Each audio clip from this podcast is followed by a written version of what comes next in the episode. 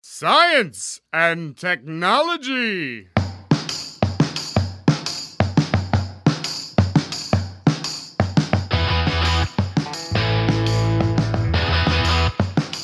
Estamos on com mais um Ciencion. Eu sou Pedro Altreto, professor da UFABC, e plantar árvores faz bem à saúde, observá-las faz bem à alma. Eu sou Célio Angolini, também professor aqui da UFABC. Não vai deixar mensagem, sério? Ah, essas mensagens é frescura.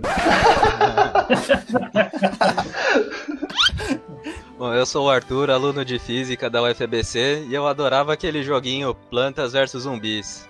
Ah, era muito legal, né? É, bom, eu sou o Thiago Duarte, sou aluno de neurociência da UFABC e nessa quarentena eu tô querendo começar a cuidar de planta. Olá, pessoal. Continuamos gravando de casa, mas esperamos que quando esse episódio for ao ar, a gente já esteja saindo da quarentena. E hoje a gente vai falar sobre um assunto bastante interessante, que é a interação entre plantas e insetos herbívoros, aqueles insetos que se alimentam de plantas. E a gente vai aprender um pouco mais sobre esta relação algumas vezes um pouco até agressiva entre as plantas e os insetos, ou vice-versa, e como o entendimento dessas relações são usadas no controle de pragas agrícolas. E aqui para falar sobre esse tema hoje está o amigo e doutor Felipe Wolters. Ele é formado em Química na Universidade Federal de Santa Maria, fez mestrado na Unicamp, com doutorado no Instituto Max Planck de Ecologia Química em Jena, na Alemanha. Fez um outro pós-doutorado também na Unicamp e hoje é professor na Universidade Federal de São Carlos, onde ele tem um grupo de pesquisa que atua em ecologia química, interações planta-inseto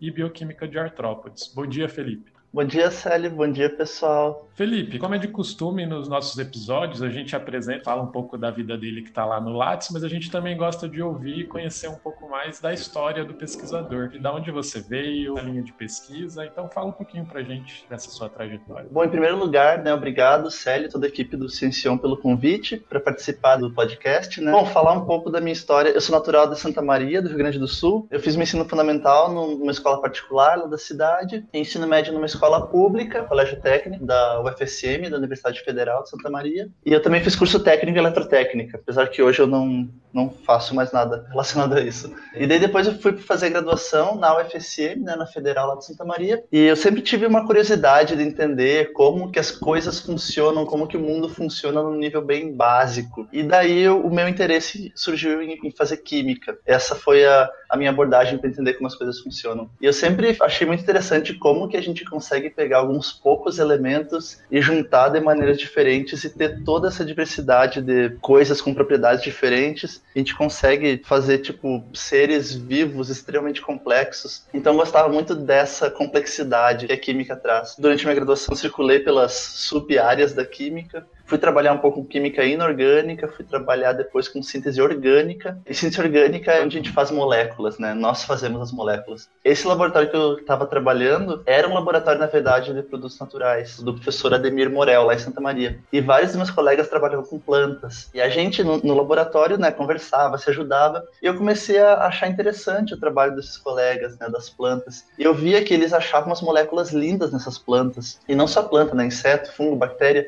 esses seres vivos todos produzem umas moléculas muito complexas, bonitas e muito difíceis de produzir no laboratório. Eu me via tendo o maior trabalho para fazer as minhas moléculas no laboratório e de repente eu percebia que uma planta ali do, do, lado de fora do laboratório era, de uma certa maneira, uma química muito melhor do que eu vou ser na minha vida inteira, sabe? Então me interessei mais por entender como que seres vivos em geral conseguem fazer química. E daí eu fui seguir por esse caminho de química de produtos naturais, fui fazer mestrado na Unicamp com a professora Anita Marçaioli. Então identificava moléculas que esses seres vivos produziam e daí eu fui me interessando mais por entender não só quais são essas moléculas, mas o que, que elas estão fazendo ali, por que elas são produzidas, como que cada organismo evoluiu para produzir aquela molécula, que daí já entra mais nessa área da ecologia química. Então, basicamente, o que eu estudo, o que eu faço, eu quero aprender como esses organismos aprenderam química, entre aspas, ao longo de milhões de anos de evolução. E eu acabo focando mais hoje em dia em insetos e outros artrópodes, porque é um nicho que não é tão bem explorado quanto plantas e micro-organismos que tem mais gente trabalhando. Química foi sua primeira opção no vestibular? Sim, foi a minha primeira opção. Eu, eu gostava muito, ainda gosto. Devido a algum professor ou influência familiar? Devido a professores. Meus professores de química no ensino médio foram muito boas professoras. Tem essa questão, eu queria entender como as coisas funcionam. Eu poderia ter seguido no caminho da física para fazer isso, ou matemática, que é uma coisa mais fundamental ainda, mas eu decidi parar ali na, na química, para mim já era uma, uma, boa, uma boa opção. Ah, legal, bacana. Então daqui a pouco a gente vai ouvir um pouco mais sobre essa grande criatividade química desses organismos vivos e entender um pouquinho como que é essa, de certa maneira, corrida armamentista dessas plantas e dos insetos, logo depois da vinheta do Tiago Duarte.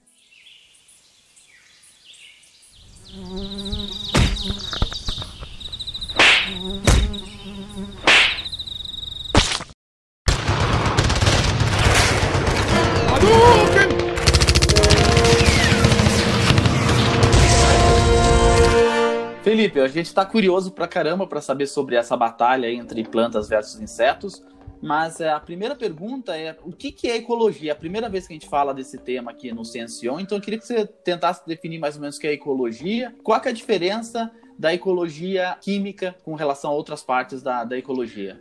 A ecologia por si só né, é um ramo da biologia, estuda as interações entre organismos com outros organismos e com o seu próprio ambiente. Então a gente tem todas aquelas interações, depredação, mutualismo, competição, parasitismo. A ecologia também estuda como essas interações moldam então né, populações, comunidades, ecossistemas. E são interações, dando alguns exemplos, é, é tipo como que o indivíduo de uma espécie consegue atrair o parceiro sexual, como que o indivíduo consegue se proteger de um predador ou de um patógeno. Então, na ecologia, a palavra-chave é sempre interação.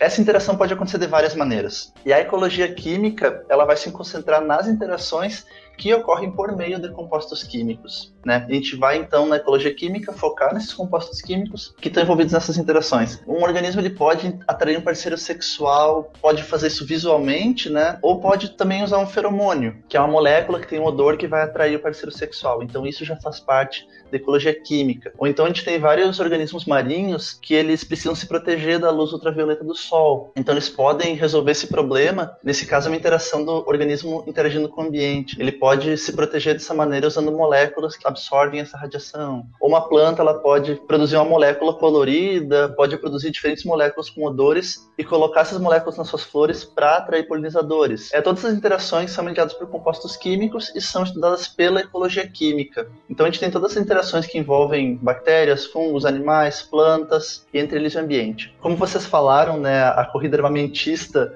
de, de insetos e plantas é o que eu foco mais que é a herbivoria por inseto. É uma interação, né, faz parte da ecologia. Na herbivoria, o inseto se alimenta do tecido de uma planta. A planta, obviamente, ela não gosta disso, então ela vai tentar se defender. Várias delas, mais uma vez, várias produzem espinhos, né, que é uma coisa mais morfológica, mas várias plantas começam a produzir moléculas tóxicas que elas fazem naturalmente para se defender do ataque desses insetos. Então, quando o inseto vem comer, eles ingerem uma molécula tóxica. Um exemplo, para pôr em perspectiva, é o caso da mostarda e outras plantas dessa família, né, da família Brassicaceae. A mostarda, quando a gente come, ela tem aqueles compostos que tem aquele sabor pungente, né, tanto que a gente usa como condimento. E essas moléculas, na verdade, a planta produz não para gente, ela produz para se proteger contra insetos. Nós humanos, quando a gente come né, mostarda, a gente só sente aquela ardência na língua, mas para o inseto que é pequenininho, vai ser super tóxico para ele, pode matar ele. Eu não estudo essa família da mostarda, é, eu estudo outras, outras plantas e eu tento entender como que as plantas produzem essas moléculas tóxicas para se defender e como que alguns insetos conseguem driblar essas, essas defesas e eles conseguem se alimentar da planta apesar dela ser tóxica.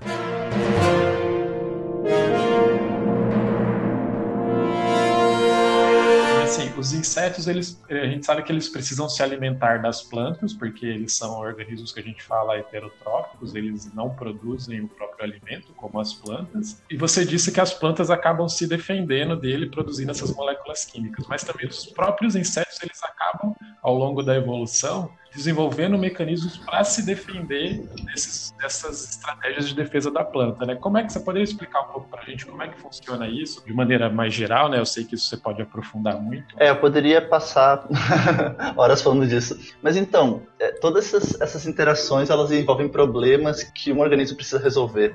Eu gosto de pensar dessa maneira. Por exemplo, uma planta ela tem um problema que é se defender, ela precisa se defender do herbívoro. Ela pode criar várias soluções. O inseto ele vai querer comer a planta, ele pode driblar essa defesa da planta de várias maneiras. A gente tem vários exemplos na literatura, tem insetos que a estratégia dele para não se intoxicar com a planta é comer um pouquinho de várias plantas diferentes. Então dessa maneira ele, ele não se intoxica com nada, ele só come um pouquinho de coisas tóxicas diferentes e dilui esse efeito. Isso é uma estratégia um pouco mais comportamental, né? Ou então tem várias dessas moléculas que elas têm um alvo específico. Tem moléculas que inibem um receptor específico no inseto e, e mata ele. Alguns insetos eles acabam acumulando mutações que modificam esses receptores deles e fazem aquela molécula não funcionar mais com eles. Ele se torna imune àquela toxina em específico. E também né, tem o caso que eu costumo estudar mais, que é o caso que o inseto ele ingere essa molécula tóxica e ele faz alguma reação química específica e transforma essa molécula em uma coisa menos tóxica. Né? Ele faz uma detoxificação dessa molécula que ele daí não, não vai causar tanto dano para ele, ele pode excretar sem maiores problemas. É interessante que, pelo que você estava contando, as plantas parece que elas declararam guerra aos insetos. Porque, por exemplo, os pássaros, as plantas usam os pássaros para espalhar suas sementes pelas florestas, esse tipo de coisa, né? Mas existe algum inseto que é benéfico à planta ou não? Sim, sim, elas com certeza usam. Então, justamente o legal da ecologia é isso. A gente tem todo, vários tipos de interações. Um exemplo super presente é de polinização, né? Tem várias plantas que são polinizadas por insetos. Elas querem atrair os insetos. Se tu olhar plantas que produzem uma flor colorida ou produzem um, um composto que tem um cheiro bom que atrai, né, uma abelha, uma mariposa, essas plantas querem usar esses insetos para polinização. Quando eu falei lá da ecologia das interações, eu especificamente foco nessa guerra, mas as interações pode ser que um dos parceiros ganhe e outro perca, pode ser que os dois percam, pode ser que os dois ganhem, pode ser que seja diferente para um deles. Essa é a parte legal. É, tem também vários exemplos de árvores que, que, que recrutam formigas para cuidar de inimigos da planta. A planta fornece néctar ou alguma recompensa para as formigas, e as formigas defendem essa planta de outros herbívoros realmente. Então a gente vê as mais diferentes tipos de interações na natureza. É, Felipe, você estuda as lagartas, são um estágio de vida dos insetos, né? Eu queria saber um pouco mais como funcionam esses estudos focados nas lagartas e se as lagartas só comem um tipo específico de planta ou comem coisas diferentes, qualquer tipo de planta, qualquer parte da planta. Como funciona todos esses estágios da, da lagarta até ela virar o inseto que a gente conhece?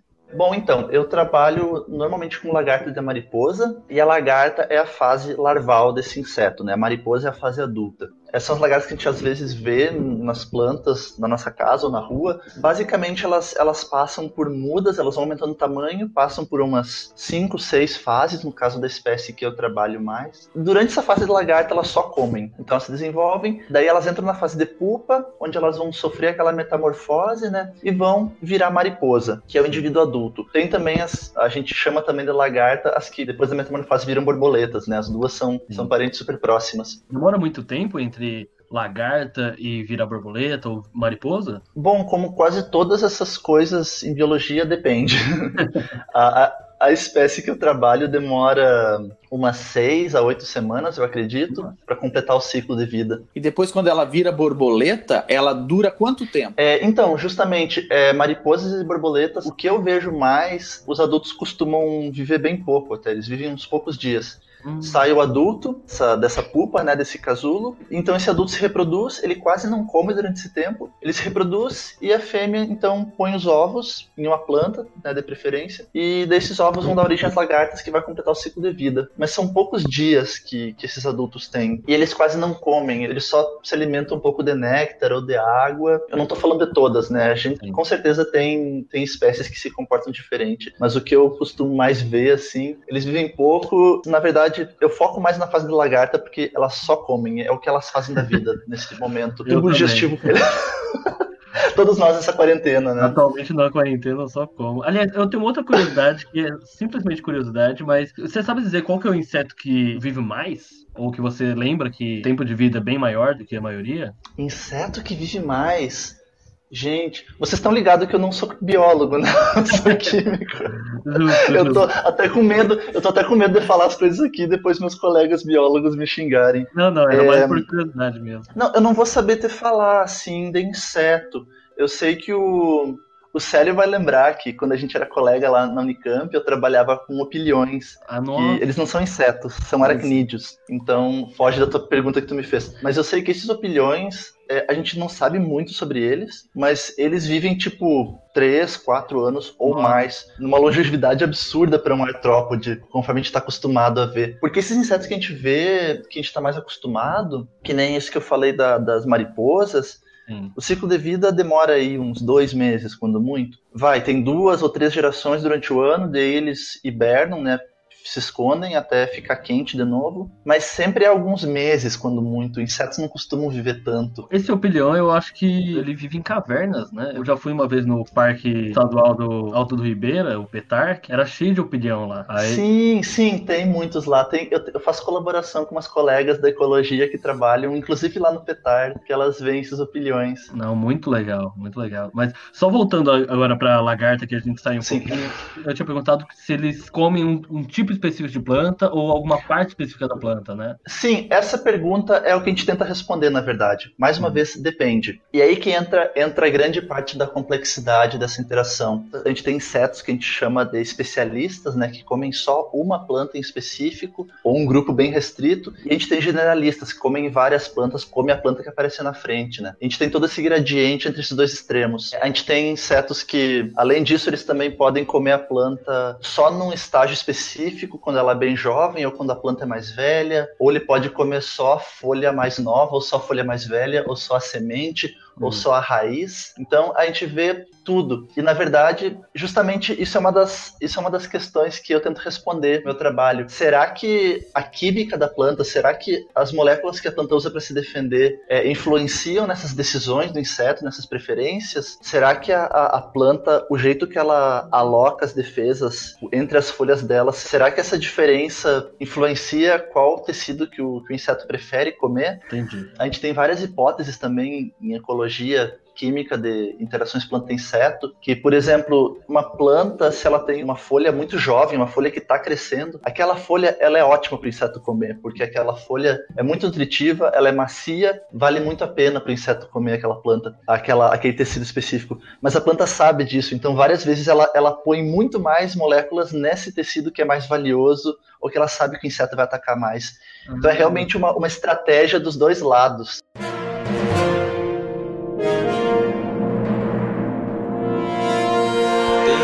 Uma terceira parte nessa guerra aí que é o ser humano, né? Tem alguma importância estudar essas relações ecológicas entre plantas e insetos? Tem alguma aplicação para a vida prática do ser humano? Até falando, por exemplo, em controle de pragas, tem alguma relevância? Sim, sim, com certeza. Então, tem, tem vários também níveis de, de por que, que é legal estudar isso, né? Do ponto de vista mais de ciência básica, é, é legal a gente entender como que acontece a coevolução, como os insetos se adaptam às plantas e vice-versa, porque isso, se a gente entender melhor sobre isso, a gente entende a biodiversidade que nós temos. Ao fazer essa guerra, eles meio que impulsionam a evolução um do outro. E tanto que hoje em dia a biodiversidade de inseto, herbívoro e de plantas, ela é super grande se a gente comparar com um inseto que não come planta, por exemplo. A gente vê que isso é uma fonte de biodiversidade ao longo do tempo evolutivo, milhões de anos. E também tem um ponto de vista um pouco mais aplicado que eu posso também investigar essas interações e aplicar para espécies economicamente relevantes. Por exemplo, plantas que a gente cultiva né, na agricultura e insetos que são insetos praga que comem essas plantas cultivadas trazem prejuízos econômicos. Então, se a gente entender melhor como que o inseto se adapta a uma planta, a gente consegue entender melhor como funciona essa dinâmica. Se eu tenho uma plantação aqui no Brasil e eu tenho um inseto exótico que vem de um outro lugar e começa a comer tudo, é uma praga que é introduzida aqui. Como que ele consegue se alimentar dessa planta que ele nunca viu na vida? A gente não esperaria que ele tivesse preparado para comer essa planta. Então, a gente consegue entender como que esses insetos conseguem comer a planta apesar dela ser bem defendida. E ao entender isso, a gente consegue criar, consegue pensar em maneiras maneiras de sabotar esse inseto e controlar essa praga no campo. Ô Felipe, é uma pergunta que não estava na nossa pauta, mas me ocorreu agora. A planta, o metabolismo dela, ele é constante, ou seja, essas defesas elas estão sempre lá contra os insetos, ou quando ela está sob ataque, ela consegue mudar o metabolismo dela para produzir essas toxinas é, para os insetos? É, bom, adivinha qual é a resposta? Depende. Depende. Depende. Depende, né? Óbvio. É, mas, mas é uma pergunta muito legal, porque, mais uma vez, isso a gente talvez não perceba no dia a dia essa complexidade, e é isso que eu acho, justamente o que eu acho legal dessa área. É muito difícil ser uma planta, é muito difícil ser inseto, tem várias decisões acontecendo. A gente vê tudo, a gente vê de tudo na, na, na natureza. Tem plantas que produzem uma, uma defesa o tempo todo, e tem plantas que só produzem a defesa quando elas vêm sendo atacadas. É, é legal de ver que a natureza, nesse sentido, ela, ela é bem pragmática, de uma certa maneira. Ela precisa lidar com recursos limitados, fazer a logística dela funcionar. Fazer essas defesas custa caro. Então, a energia e os materiais que a, que a planta usa para fazer essas defesas, muitas vezes é material, energia que ela podia estar usando para crescer. Mas daí ela precisa achar o seu, o seu equilíbrio. Será que ela só cresce e não investe em defesa? Ou será que ela investe bastante em defesa e cresce quase nada? E de cada planta, ela, ao longo da sua evolução, ela acabou estabelecendo alguma estratégia. Tem plantas que elas sabem que vão ser muito atacadas, é plantas que são muito expostas, né? Ela sabe que ela vai precisar produzir defesa o tempo todo. Então, talvez ela produza o tempo todo, ela cresce um pouco mais devagar por causa disso, mas no fim das contas isso vale mais a pena. Tem plantas que talvez elas só são atacadas numa época específica do ano ou em condições muito específicas. Essa planta ela vai preferir crescer e não produzir nada, mas provavelmente provavelmente ela vai ter algum mecanismo que assim que ela começar a ser atacada por alguém, por algum inseto, ela vai começar a produzir do zero essas defesas. Vai ter uma indução, né?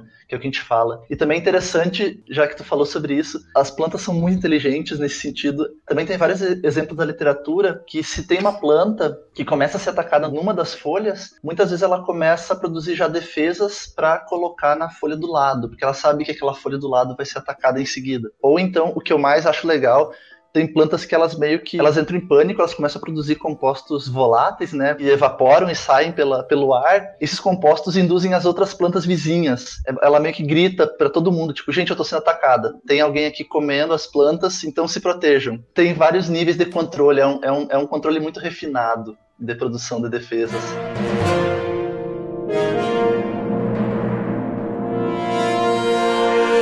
Ligados também que essa quarentena não tá fazendo bem para as pessoas. Eu, eu tô conversando com seres humanos agora em tempo real, então. Tô começando a falar com as plantas, né? eu, eu, plantei uma azaleia aqui em casa, uma azaleia. Um comentário que eu fui viajar quando eu fui lá para Manaus, ia ficar um mês. Deixei sete plantas com o Pedro para ele cuidar, que era só regar. Adivinha quantas voltaram vivas? Ai, meu Deus. Não, quantas... algumas voltaram. Duas.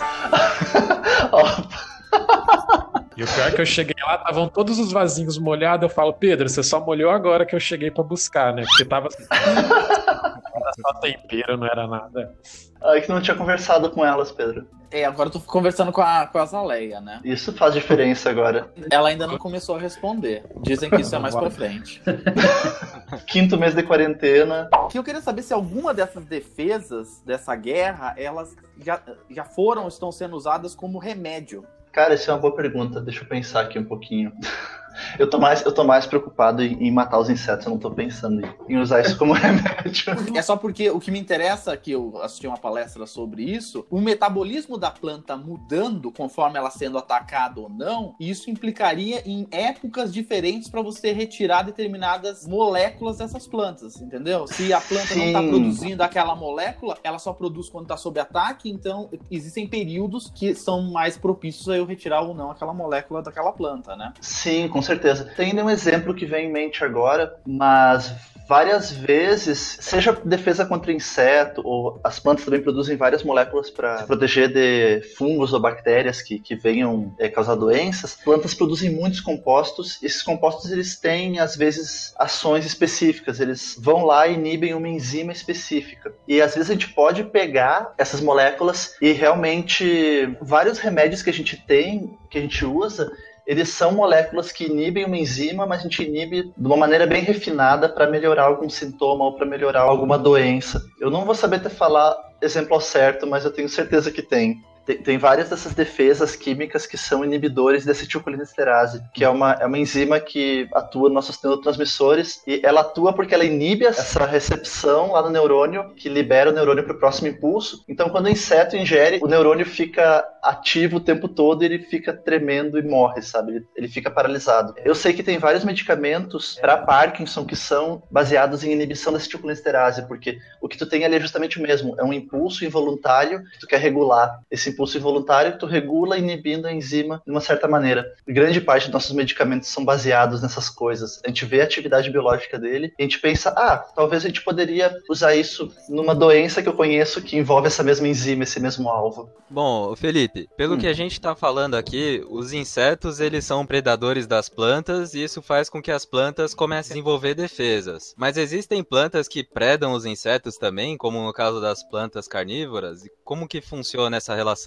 Aí entra aquilo que vocês falaram antes. Elas produzem o próprio alimento, insetos têm que consumir o outro alimento. Sim, a planta ela faz a fotossíntese, ela fixa o carbono, ela pega o nitrogênio que está disponível no ambiente, ela faz seus açúcares e, e proteínas. Mas algumas plantas podem também escolher pegar também nutriente de outro organismo, que é o caso da planta carnívora. Ela vai produzir lá o suco digestivo, vai atrair os insetos, vai digerir eles e usar o que já está pronto de, desses insetos, as, as proteínas, os, os açúcares desses insetos. Bom, retomando aquela parte da interferência do ser humano, o controle de pragas que o ser humano às vezes pode usar a benefício próprio, ele pode ter algum prejuízo sério ao meio ambiente? Ah, sim, com certeza. Isso que eu falei, né, dessa dinâmica entre plantas e insetos, a planta ela se, ela se adapta ao inseto, ela começa a produzir compostos para diminuir o dano da herbivoria, diminuir o dano do inseto, mas isso né, demorou milhões de anos. A gente não tem esse tempo. Então, muitas vezes a gente, hoje em dia, o que a gente faz numa, numa plantação, numa planta cultivada, é aplicar um inseticida, é um composto que a gente sabe que vai matar o inseto. Isso é uma das maneiras que a gente tem de controle de pragas. A gente tem várias outras maneiras de controle de pragas. Se esse controle for feito de uma maneira adequada, a gente pode minimizar os danos ao meio ambiente. O que eu acho legal que a gente tem que lembrar é que no sistema agrícola que a gente tem, que a gente planta uma espécie só de planta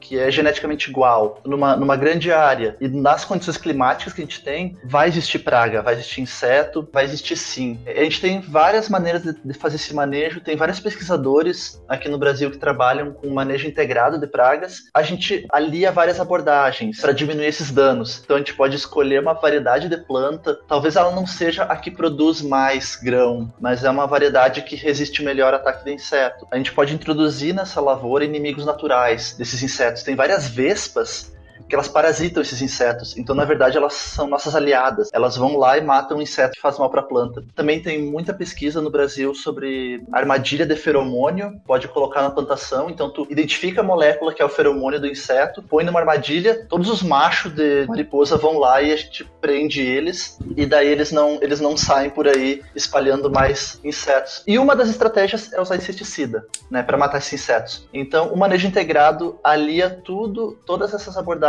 de uma maneira mais racional, mais sustentável. Mas daí a gente precisa sempre monitorar, ver qual é a situação, ver se vale a pena fazer o controle das pragas e tomar decisões, né? Continuamente tu monitora e o agricultor toma decisões. O que a gente acaba vendo hoje em dia bastante é que taca inseticida em tudo. É mais, é mais simples, né? Coloca inseticida em tudo, tu mata o bicho, é uma coisa bem gráfica porque tu vê o bicho morto na tua frente. Isso é uma coisa que atrai também as pessoas. Só que daí a gente já sabe, né? Se a gente usar somente isso, acaba sendo prejudicial ao meio ambiente sim. Outra coisa ruim é que se a gente usar somente uma dessas estratégias, somente inseticida, por exemplo, a gente vai ver que o inseto começa a desenvolver resistência, né? Porque lembra, o inseto ele não quer morrer, a gente na verdade a gente está impulsionando ele a criar uma resistência, a gente só seleciona o inseto mais resistente que ele vai se manter. Então, ao longo do tempo, a tendência é a gente usar mais e mais inseticida e causar mais e mais danos ao meio ambiente. O problema é que a gente acaba também matando outros insetos que são importantes para a planta, né? Sim, justamente. O que a gente quer no inseticida? Ele precisa ser tóxico para aquele inseto praga que a gente quer controlar. Só que daí entra a questão do alvo. Se esse composto é tóxico porque ele inibe uma, uma rota bioquímica comum a todos os animais, essa molécula vai ser tóxica para o inseto, mas também vai ser tóxica para o humano. E em especial, às vezes nem tanto o, o, a quantidade que fica no produto final, especialmente principalmente para o agricultor que está lá, né, é, preparando essa formulação para aplicar no campo. Muitas vezes, né,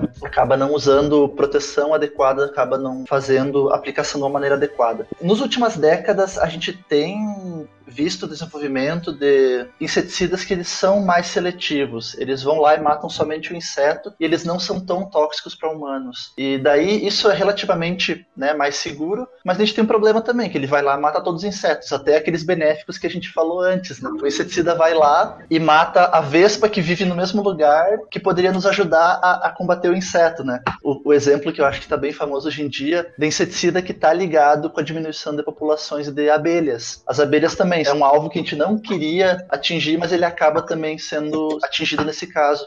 Alguns inseticidas, quando a gente aplica, alguns deles ficam ali no ambiente por muito tempo, né? Eles não degradam muito rápido. Então eles acabam indo para o solo, acabam conforme chove, conforme né, as intempéries, ele acaba entrando no, no solo, indo para as águas subterrâneas, sendo levado para um rio, e lá também ele vai ser tóxico para o peixe ou para aquele ecossistema marinho eles não estão sendo tão persistentes mais. Os inseticidas das últimas décadas eles degradam um pouco mais rápido. Os outros inseticidas que ficam para sempre no ambiente, eles já foram proibidos, quase todos. Mas mesmo assim a gente tem vários problemas. Os insetos vão adquirir resistência. Uhum. Vai precisar usar mais e mais e mais e cada vez vai exacerbar esse, esses problemas de efeitos colaterais né, em outros organismos ou no ambiente.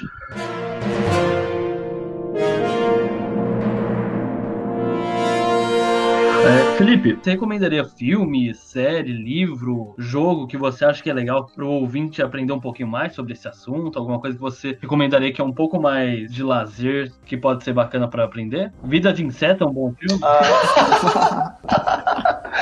Olha, eu sou, eu sou péssimo, eu sou péssimo com filmes, me desculpa. Eu acho que eu vou ficar devendo para vocês essa parte. Eu acho que, cara, eu, Olha, vocês não vão colocar isso no, na edição final, mas eu acho que eu nunca assisti Vida da Inseto oh, inteiro. Eu sei, cara. eu sou também aquele tipo de, de, cientista que olha os filmes e falam, tipo, ah, isso aí tá errado. Não é assim que ah. funciona. Mas você já falou que entre insetos e plantas você é time planta, né? É engraçado, porque na verdade eu gosto mais de estudar insetos. Mas o que eu quero fazer com os insetos é matar os insetos. Então eu quero entender como os insetos funcionam para poder matar eles. Então tu pode falar que, que eu sou um, um agente infiltrado. Um agente infiltrado do time planta no time inseto. Olha, a gente não, mas, não, mas é justamente isso que eu acho legal. Tipo, tem várias pessoas que estudam, né, como que a planta se defende, mas eu gosto de, de estudar como que o inseto consegue driblar essa defesa. Eu quero entender o que, que o inseto faz para eu poder ir lá e sabotar ele depois. a visão que a gente tem dos insetos é que eles vão para destruir as plantas, né? Eles não vão Sim. comer um, um pouquinho e vão embora. Ah, vou comer uma folhinha aqui e vou embora. Na hora que eles começam a comer uma folhinha, acabam destruindo a planta toda, né? Sim, eu também, eu também entendo os insetos de uma certa maneira. A própria maneira que a gente usa, que a gente manipula os ecossistemas, é uma coisa que foge um pouco do contexto natural. Se esse inseto ele tiver lá no, no habitat natural dele, ele vai chegar numa área de floresta que vai ter um monte de espécies de plantas. Ele vai comer algumas, talvez ele não coma outras. Grande parte da preocupação da vida dele vai ser ele se cuidar para não morrer com os inimigos dele, sabe? Não vira um passarinho, não vira uma vespa. Quando a gente faz uma plantação, uma monocultura que a gente tem, que, que tu tá fazendo? Tá pegando uma área inteira, enorme, colocando uma espécie de planta. Normalmente, quando tu coloca inseticida, tu já mata todos os outros insetos que tem ali. Então, aquele inseto chega ali, tá cheio de comida, não tem nenhum inimigo dele ali, não tem nenhuma vespa, não tem nenhum passarinho. Então ele faz a festa, sabe? Tipo, não, não é culpa dele, eu acho que eu faria o mesmo se eu chegasse num, num campo assim cheio de comida, sabe? Não, e, e, também tem aliado a isso ao fato de que vários desses insetos que são pragas, eles são exóticos, eles vieram de outros lugares, então eles chegam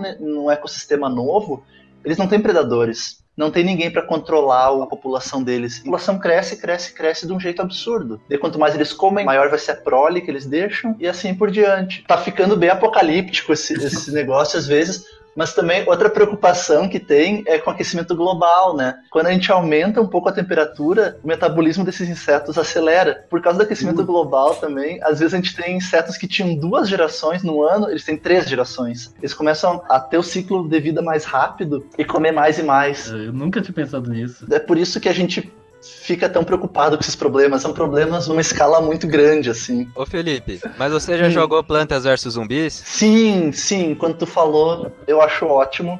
Já joguei muito. O 1 e o 2, mas daí, como eu falei, eu sou aquele cientista que, que acha tudo errado. Eu olho lá e penso, não, eu, eu sei como é que é a defesa de planta. A planta ela não joga uma ervilha no, no, no inseto, sabe? ah, não? Desculpa, mas não. Nossa, mas a, mas a metralhadora de ervilha era a minha plantinha preferida do jogo. Jura? A minha era aquele. Eu não sei se era um repolho, o que que era, mas que dava soco, sabe? Aquele Ah, boxeador. sei. Ele tinha uma cara de mal, assim, sabe? Eu já joguei e eu uso muito os personagens. Eu uso quando eu faço apresentação, eu coloco eles lá. E o Vida de Inseto também, né? Tem aquela lagarta gorda do Vida de Inseto que eu também coloco nas minhas Ah, apresentações. Apesar de, eu, apesar de eu não ser um fã do filme, né? Olha só. Mas é bom pra, é bom pra enriquecer as, as apresentações e as coisas.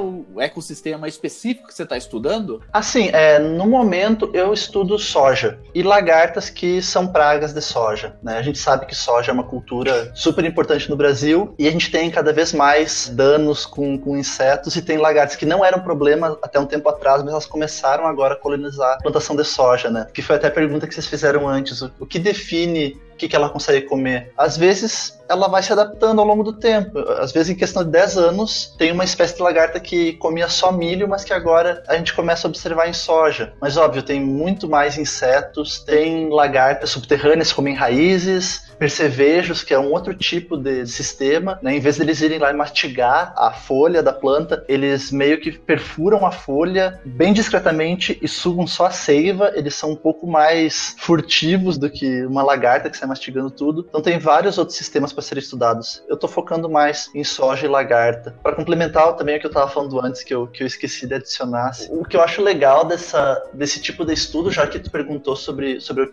aplicação, né? Eu acho que o, o legal da gente estudar como funcionam essas interações, até se a gente considerar a soja, por exemplo, que é uma cultura importante, se eu entender melhor como que a lagarta ataca, como que é essa interação, se eu entender em detalhes como se dá essa interação, eu consigo ter mais ideias mais refinadas, digamos, de como controlar essa lagarta. Em vez de eu só jogar um inseticida que mata tudo que se mexe, eu posso entender em detalhes pontos que eu poderia intervir. Então eu poderia, por exemplo, ver que de todos os compostos que a soja produz, tem um deles que é mais tóxico para a lagarta. Então eu poderia talvez falar para o pessoal que faz melhoramento genético, falar, ó, oh, então quem sabe vocês começam a selecionar plantas que produzem mais esse composto em específico, porque ele é bom contra a lagarta. Ou então eu posso, como eu falei, né, sabotar a lagarta, achar enzimas, genes que são importantes para a lagarta, transformar uma planta e fazer essa planta de alguma maneira silenciar esses genes essenciais para lagarta. Então eu consigo fazer essa lagarta ficar muito mais vulnerável. Quando eu começo a fazer estratégias desse tipo, às vezes eu consigo ter uma especificidade muito maior. Então eu consigo, por exemplo, deixar uma lagarta mais vulnerável às próprias defesas que a planta já tem, mas isso só afeta a lagarta, não afeta a abelha que também vem ali visitar a planta, sabe? Eu consigo ter uma especificidade muito maior nessas, nessas estratégias.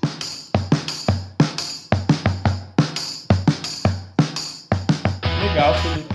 Infelizmente o nosso papo está chegando ao fim. Eu sei que a gente poderia ficar aqui conversando sobre isso, enfim, muito mais horas.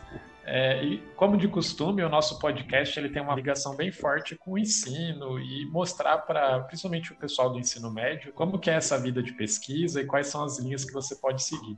Então a gente sempre termina o nosso episódio pedindo para o convidado falar um pouco, dar um recado para esses alunos, principalmente de nível médio, se eles gostaram dessa linha de pesquisa, como é que eles procuram isso, como é que eles iriam atrás, o que, que eles deveriam estudar, se é só química, se tem que fazer biologia, quais são os caminhos que ele poderia seguir. E algum recado final que você queira deixar?